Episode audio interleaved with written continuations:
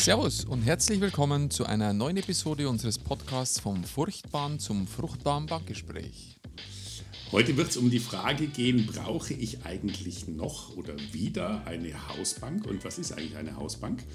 Ähm, ja, und werden dazu heute mal ein paar Aspekte beleuchten, ob es vielleicht diese gute Halt der Hausbank noch gibt, wozu sie uns als Unternehmer helfen kann und vielleicht auch, wozu wir sie heute nicht mehr brauchen. Bin schon sehr gespannt, wie unsere beiden Meinungen zu diesem Thema gleichgehen oder vielleicht auch nicht. Wird sich zeigen und ich denke, es wird eine spannende Episode sein. Ja, fangen wir doch mal an. Hausbank. Ich denke mal, Hausbank aus meiner Sicht ist ein bisschen ein Phänomen des deutschsprachigen Raums. Mhm. Ähm, die Deutschen sprechen gern von Hausbank, die Österreicher tun es auch. Übrigens, die österreichische Volksbankenorganisation hat äh, auf all ihren Kanälen so ein, wie so eine kleine, so eine kleine äh, Kampagne gestartet zum Thema Hausbank. Also es scheint immer noch aktuell zu sein, zumindest in den Köpfen der Banker. ähm, und insofern ja, interessant, etwas deutschsprachiges. Die Engländer, denke ich, kennen es gar nicht, weil die auch ein ganz anderes Bankensystem haben. In dem Zusammenhang vielleicht mal eine, eine kleine Zahl. In Deutschland gibt es im Jahr 2020 ungefähr 1500 Banken. In Italien gibt es hm, knapp unter 500. Ähm, in UK nicht mal 400. Also auch da mal äh, auch ein, ein Wort zu den ganz unterschiedlichen Banksystemen, die die Länder dort haben. Insofern denke ich, ja, ist eine gute Frage zu stellen, was ist eigentlich die Hausbank, korrekt? Ich glaube, da hilft es erstmal mit einer groben Definition einzusteigen. Also die Hausbank ist eigentlich die Bank oder diejenige Bank, mit der ich die meisten Transaktionen äh, als Unternehmer abwickle, sei es jetzt Zahlungsverkehr, Cashmanagement, äh, Kredite, Investitionsfinanzierung, wie auch immer. Und die Mehrzahl ähm, der Transaktionen mit die Bank, mit der ich das mache, das wird gemeinhin Hausbank äh, genannt. So ist die Definition. Ähm, nach meiner Beobachtung ist es auch sehr stark von der Unternehmensgröße abhängig. Ich habe eigentlich den Eindruck, dass je größer das Unternehmen äh, ist, äh, vielleicht mal Cashmanagement und Zahlungsverkehr ausgenommen, desto weniger habe ich eigentlich noch eine Hausbank. Ähm, also Hausbank ist für mich eher ein Phänomen der kleineren und mittleren Unternehmen, aber auch der kleineren und mittleren Banken. Mhm. Ja, in, interessant, interessanter Aspekt. Ähm, ich würde mal sagen, neben der Tatsache, wie viel Geschäft mache ich mit der Bank und qualifiziere sie dann als Hausbank, gehört meines Erachtens noch ein zweiter Punkt hinzu, nämlich gibt es eine, eine Art zwischenmenschliche Beziehung, die über die Dauer der, der Geschäftsbeziehung zu der Bank in irgendeiner Form entstanden ist. Ich weiß, dass dem einen oder anderen das Wort Vertrauensverhältnis äh, sicherlich in den Ohren klingen wird und es ist oft benutzt und oftmals auch nicht gut benutzt. Aber ich würde es trotzdem mal in den Raum werfen und zu sagen, ist irgendwo eine Art Kenntnis voneinander da auf beiden Seiten, die eine, vielleicht eine Abwicklung leichter macht oder vielleicht andere Vorteile hat. Und das, denke ich mal, ist etwas, was durch dieses Bankensystem, ich habe ja schon gesagt, 1500 Banken, davon extrem viele Raiffeisenbanken, immer noch auch viele äh, Sparkassen und das ist ja das, was das deutsche Bankensystem auch auszeichnet. Insofern Ausmacht. bin ich mhm. absolut bei dir, Michael. Es ist ein Kennzeichen von kleineren Banken und kleineren Unternehmen. Ja, und da behaupte ich, die können das gar nicht mehr leisten heute, weil ich übertreibe jetzt mal ein bisschen. Äh, für mich hat eine Hausbankenfunktion auch viel mit Informationsvorsprung zu tun, weil ich einfach den Kunden lange kenne. Jetzt habe ich eine unserer letzten Folgen im Ohr, das Thema Rating. Ähm, da wird es mit dem persönlichen Kennen dann schon, äh, zumindest auf manchen Ebenen, eher weniger. Äh, mit der Folge, dass ich diesen Informationsvorsprung äh, entweder gar nicht mehr haben kann oder vielleicht sogar gar nicht mehr haben darf. Ähm, und dann geht für mich auch ein Großteil dieser Hausbankenfunktion verloren. Ja, guter Punkt. Ich würde sagen, ähm, ich würde es nicht verloren äh, nennen. Ich würde sagen, dass durch die, die, die aufsichtsrechtlichen Entwicklungen in den letzten Jahren. Wir haben ja mal schon von den MA-Risk gesprochen in einer der letzten äh, Episoden. Ich glaube, es war die Episode, wo es ums Rating auch ging. Mhm. Und äh, dort, dort sage ich mal, ist, ist die, der Handlungsspielraum für die kleineren Banken deutlich, deutlich eingeschränkt worden. Und insofern bin ich bei dir, dass dieses, dieser persönliche Kontakt an Wert verloren hat. Ich würde nicht sagen, er ist verloren gegangen. Das ging mir ein Stück okay. zu weit. Denn ich denke, es ist dennoch begründet, in, dass eine Person, die in einer gewissen regionalen Nähe zu meinem Unternehmen ist, eine Entscheidung trifft und diese Person, wenn mich kennt, hat es einen Vorteil.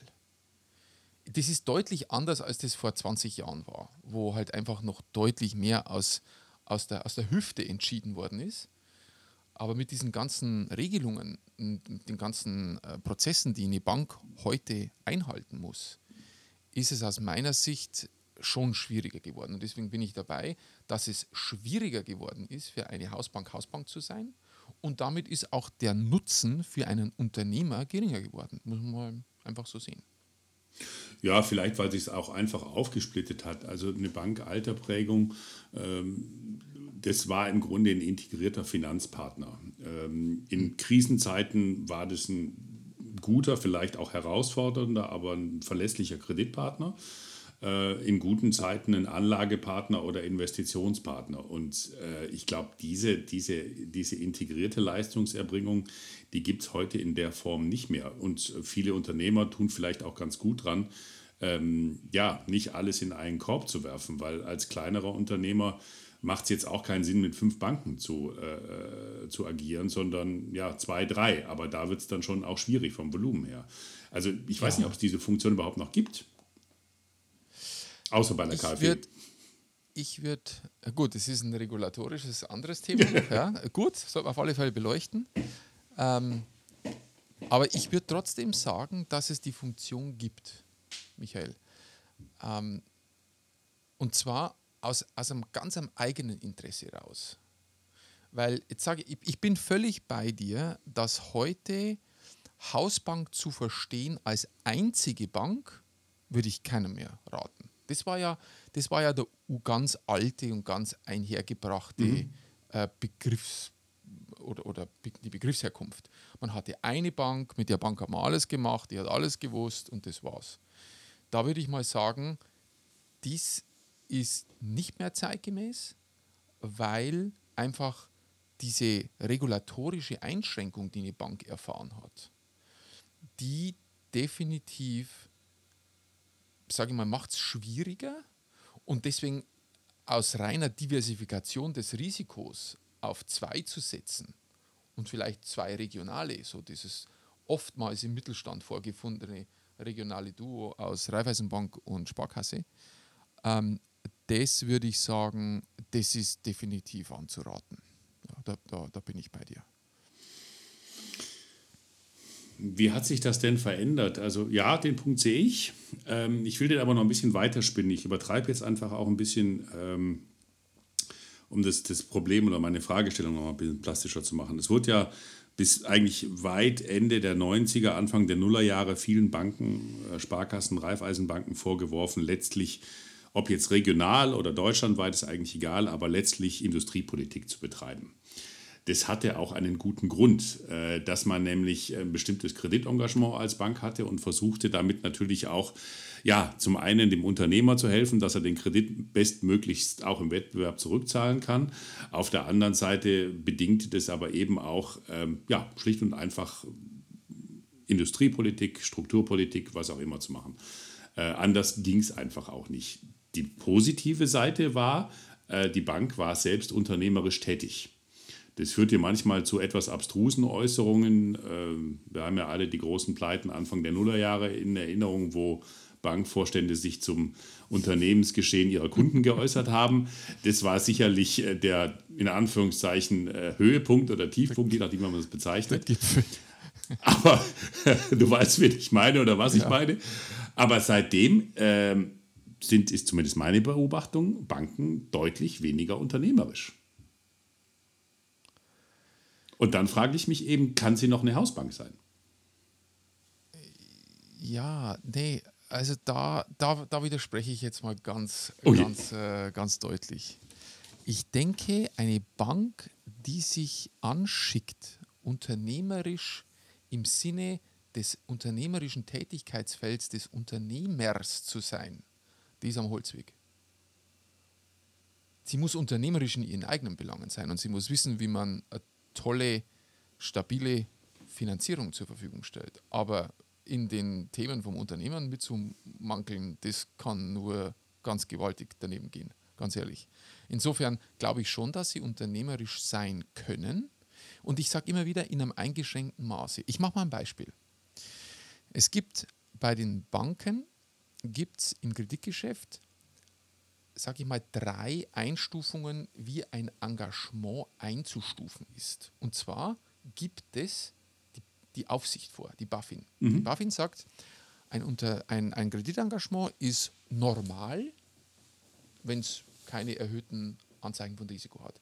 Und dann, dann nennt sie als nächstes Konstrukt die sogenannte Intensivbetreuung. So. Und bei der Intensivbetreuung sagt sie, dass das Institut Kriterien festzulegen hat, wann ein Engagement einer gesonderten Beobachtung zu unterziehen ist. Sagt aber nichts weiter dazu. Sagen wir mal, Risikoerhöhung ähm, ist, ist angezeigt und da muss die Bank halt entscheiden und jedes einzelne der 1500 Institute muss selber für sich entscheiden, ähm, was das jetzt heißt. Ab wann müssen wir intensiv betreuen? Steht aber auch nicht besonders viel drin, was da zu tun ist, sondern ist halt einfach nur einer besonderen Beobachtung zu unterziehen. Okay? So, jetzt kannst du dir vorstellen, wie unterschiedlich die Reaktionen darauf sind. Und dann kommt es noch ein weiterer Schritt und das sind Dinge, die die Aufsicht einer Bank ins, ins Stammbuch schreibt. Jetzt gibt es nach der Intensivbetreuung gibt's die Sanierungsbetreuung. Das heißt, da ist dann schon ähm, wie der Begriff sagt, du als Wirtschaftsprüfer mit Sanierung äh, bist der Spezialist zu dem Thema. Ähm, da ist dann schon ja gewisses Feuer am Dach, ne, wenn's mal, wenn mal das Wort Sanierung fällt.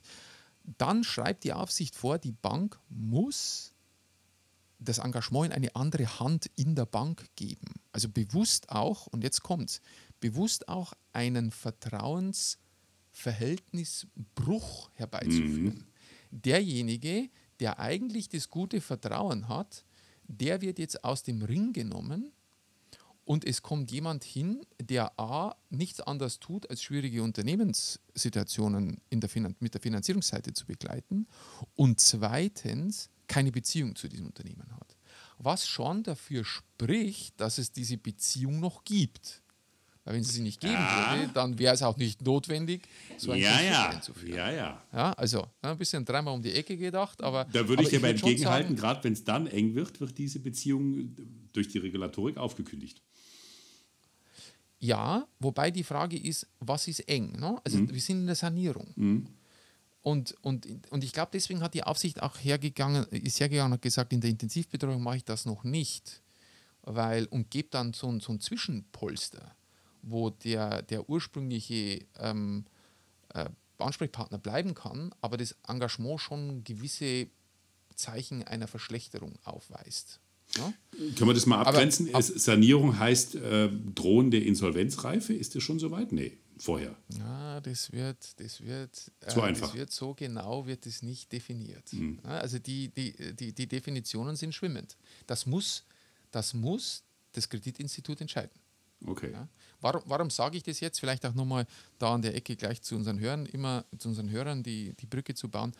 Sch- Schauen Sie, schauen Sie, dass sollte Ihr Engagement äh, in, in einem gewissen unruhigen Fahrwasser sein, versuchen Sie herauszufinden, in welchem Bereich, Betreuungsbereich Ihr Engagement geführt wird. Das denke ich ist ganz wichtig, um vorherzusehen, was vielleicht passiert. Also nehmen Sie ruhig die Begriffe, das sind stehende Begriffe, Intensivbetreuung, das ist etwas, mit dem jede Bank anfangen kann, weil, weil der Aufsichts, der, der, die regula äh, regulierende Behörde das auch so nennt und Sanierungsbetreuung. Ich denke mal, das ist in so einer engeren Situation ist es durchaus hilfreich zu wissen, wo ich geführt werde.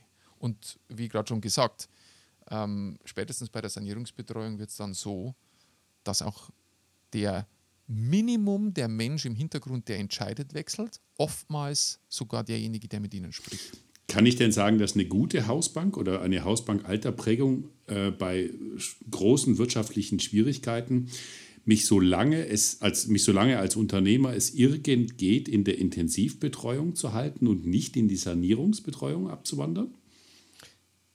Ja. Also ist es eigentlich ein gutes Zeichen, je länger ich intensiv betreut werde in Anführungszeichen.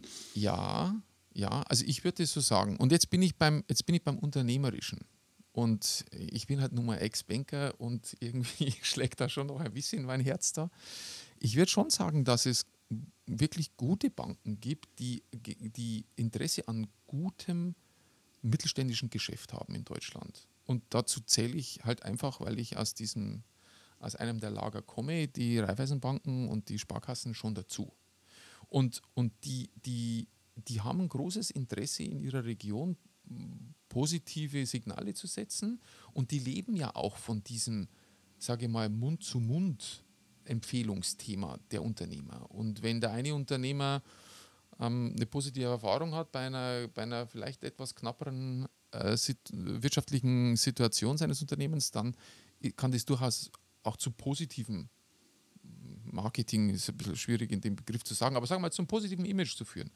Und insofern denke mhm. ich, gibt es die Bank schon, die gewillt ist,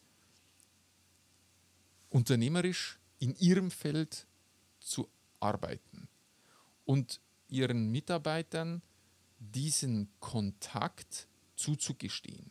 Ich denke, die Bankvorstände gibt es nicht nur vereinzelt, sondern da gibt es viele.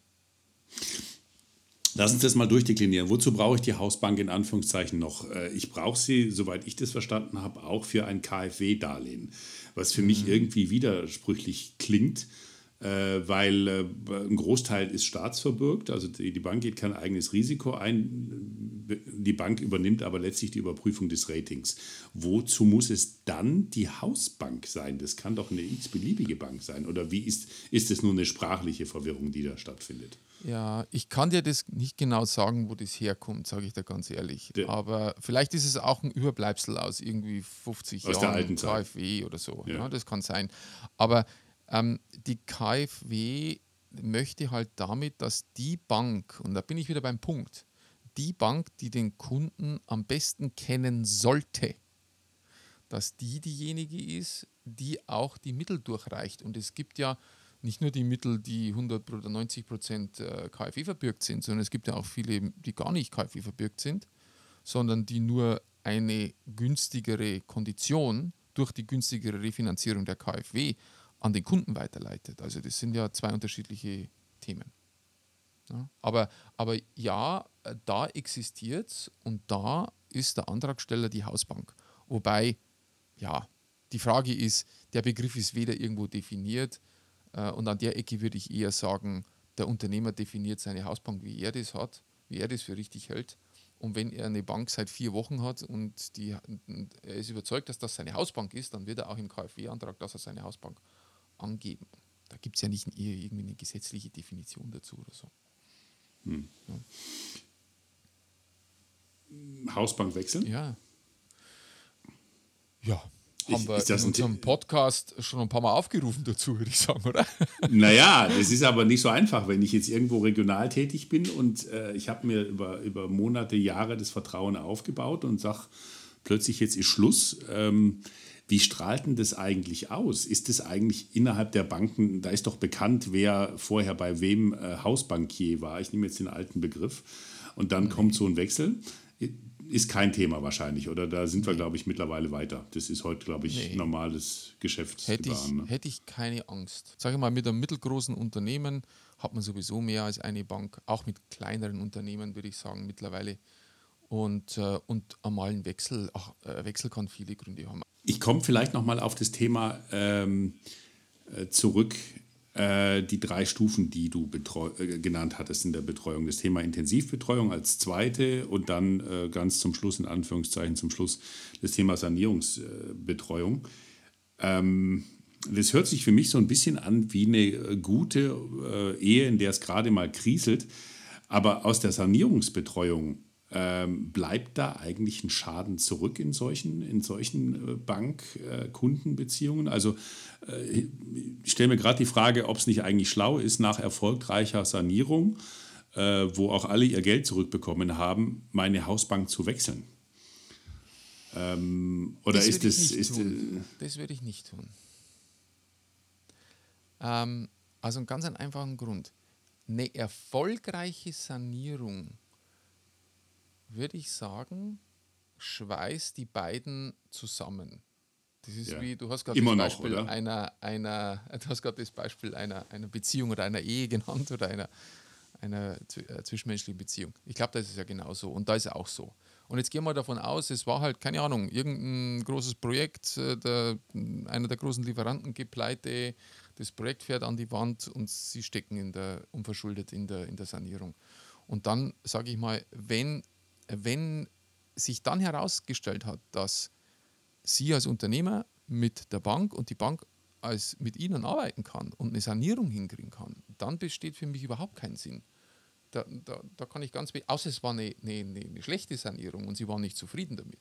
Aber wenn das funktioniert hat, dann besteht für mich überhaupt keine Notwendigkeit und auch kein Sinn, die Bank zu wechseln, weil dann haben sie ja schon mal einen positiven Track Record aufgebaut. Über die haben wir schon ein paar Mal gesprochen in unseren Episoden.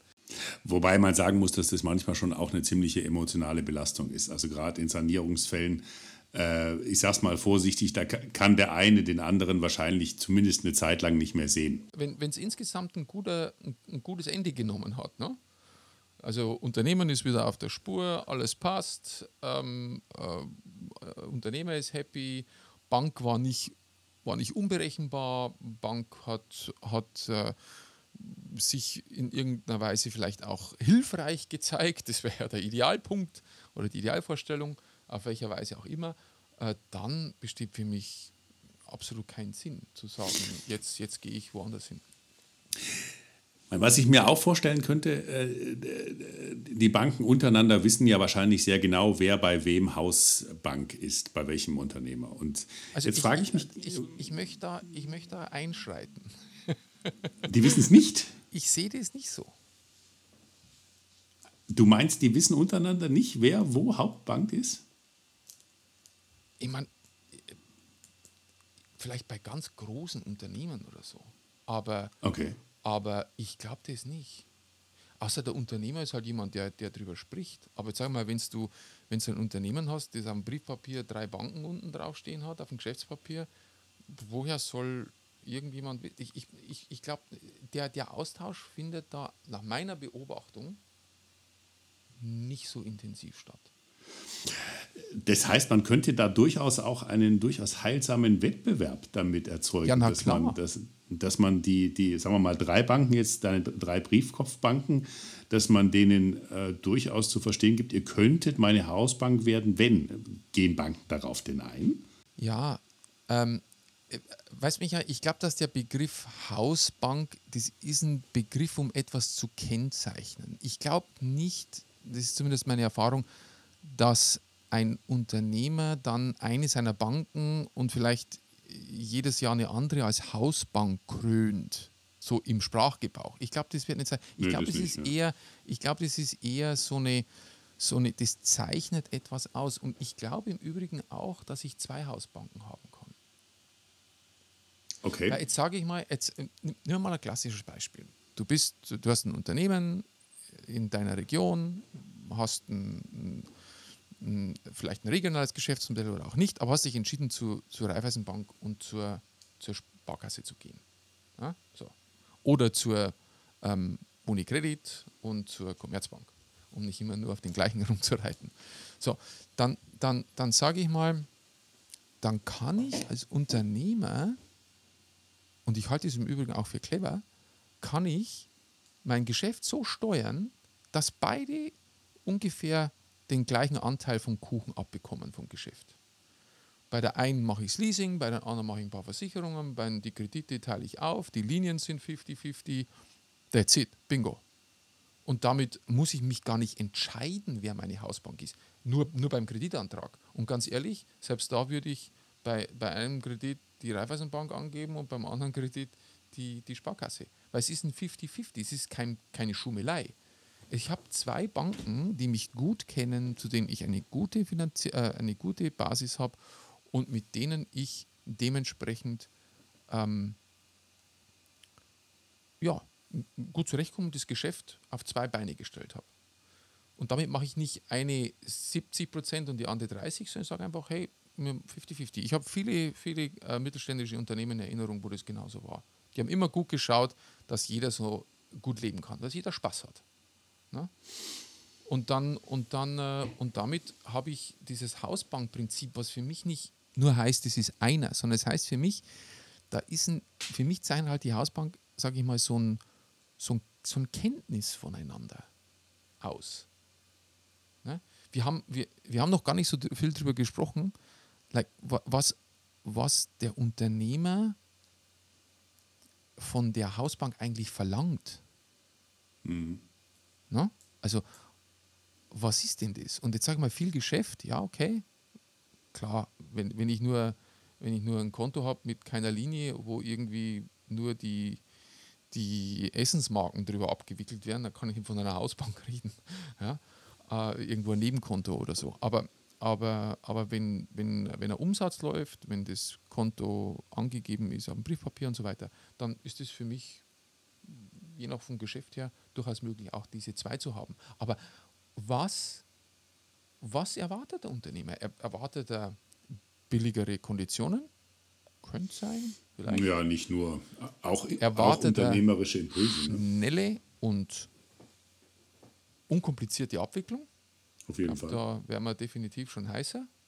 Und erwartet er auch, erwartet er auch eine etwas mehr Stabilität in einer schwierigeren Situation im Rahmen der, der Rahmenbedingungen, die ja da sind. Und da würde ich sagen, yes. Das sollte das, das, sollte das, das, das, äh, das Ansinnen sein, aus meiner Sicht.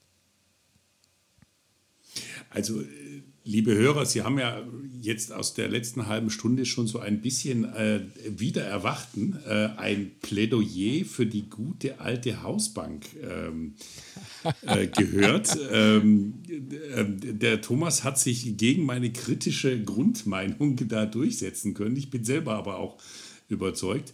Und ich komme jetzt gerade mit einem anderen Beispiel. Ähm, Vielleicht ist es auch eine Renaissance, so ähnlich wie wir sie im Lebensmitteleinzelhandel gesehen haben, ähm, wo man auch lange Zeit dachte, das Thema ist eigentlich durch. Ähm, und dann geht man dann am Ende doch wieder zu dem ja, Lebensmitteleinzelhändler seines Vertrauens. Ähm, vielleicht gibt es das bei den Banken ja dann doch. Und es würde mich auf jeden Fall sehr freuen, weil es, glaube ich, insgesamt die unternehmerischen Prozesse vereinfachen würde. Freut mich natürlich ungemein, wenn du dich äh, so ein bisschen in meine Richtung bewegst. Ja, äh, un ungern, aber ich gebe es zu. ähm, aber ich hätte gern, ich, ich habe noch einen Punkt. Und zwar, als ich äh, mir die eingangs erwähnten Zahlen der Banken in Deutschland und in anderen europäischen Ländern angeschaut habe, habe ich mir echt gedacht, das ist ja schon spannend, weil das so eklatanter Unterschied ist. Ne? Also jetzt sage ich mal von 400 zu 1500. Also da ist ja irgendetwas in der Vergangenheit passiert, was, keine Ahnung, vielleicht einen gewissen Grund hat oder einen gewissen, einen gewissen Hintergrund hat. Und ich, ich nenne es mal so. Ich denke mal, eine vertrauensvolle, na, na, lass mal das Vertrauen weg, ein, ein, eine gewisse Kenntnis aufzubauen zu einem Finanzier und zwar gegenseitige Kenntnis, fällt mir ganz schwer zu sagen, dass das schaden würde. Und damit kippe ich das jetzt einfach nochmal oben drauf und sage, nicht nur, also wenn es nicht schadet, dann kann ich nichts verkehrt machen, wenn ich das versuche. Und ich nutze eine Infrastruktur in Deutschland, die es in keinem anderen Land das ich jetzt kenne, also europäischen Land definitiv nicht, Amerika auch nicht, aber vielleicht gibt es noch irgendwo andere Länder, äh, die, die so, so eine Bankendichte haben. Aber ich nutze eine Infrastruktur, die einfach mal da ist. Und wenn ich die nutze und ich habe eine Chance eines positiven Outcomes, ohne ein Risiko eines negativen Outcomes zu haben, dann ist das eigentlich eine vernünftige, eine vernünftige Strategie, diese Beziehung aufzubauen. Ja, dieser Punkt geht an dich, aber liebe Hörer, die äh, Revanche steht unmittelbar vor der Tür, denn äh, jetzt verrate ich ein bisschen, was wir unserer nächsten Folge planen. Da werden wir uns nämlich genau die, die Online-Finanzierung im Vereinigten Königreich äh, anschauen die nämlich völlig ohne äh, diese Hausbankenfunktion oder dieses Hausbankenprivileg äh, auskommen und eben auch nur 400 Banken sind. Und irgendwie scheinen die mittelständischen Unternehmer da ja auch irgendwie an Geld zu kommen. Man fragt sich wie, aber das werden wir ähm, bei der nächsten Folge beleuchten. Und deswegen war uns auch heute wichtig, sage ich ganz offen, nochmal unser gutes altes Hausbankensystem zu erläutern, was ich, wenn ich ehrlich bin, so schlecht wirklich nicht finde. Aber es geht eben auch anders und das werden wir Absolut. in der nächsten Folge sehen das ist der perfekte Abbinder für die heutige Folge. Äh, War mich, nicht geplant. Ich freue mich, dass, die, äh, dass wir nächste, in der nächsten Folge einen Interviewpartner, der die Bankenszene in London sehr gut kennt, bei uns haben werden. Und insofern, ja, ist es mal eine ganz andere Art des Bankgesprächs. ja, gar kein Gespräch. Aber wir werden sehen und wir werden auch neue Impulse liefern dazu. Ja, schön. Dann zu guter Letzt, äh, bitte hinterlassen Sie uns Anmerkungen, Anregungen, Fragen, neue Themenwünsche, was immer Sie möchten, äh, unter unserem Facebook-Account, unter unserem LinkedIn-Account, unter unseren E-Mail-Adressen. Alles finden Sie wie immer gewohnt in den Shownotes und wir freuen, wenn Sie das nächste Mal wieder dabei sind. Und bis dahin, wie immer, gute, gute Geschäfte. Geschäfte.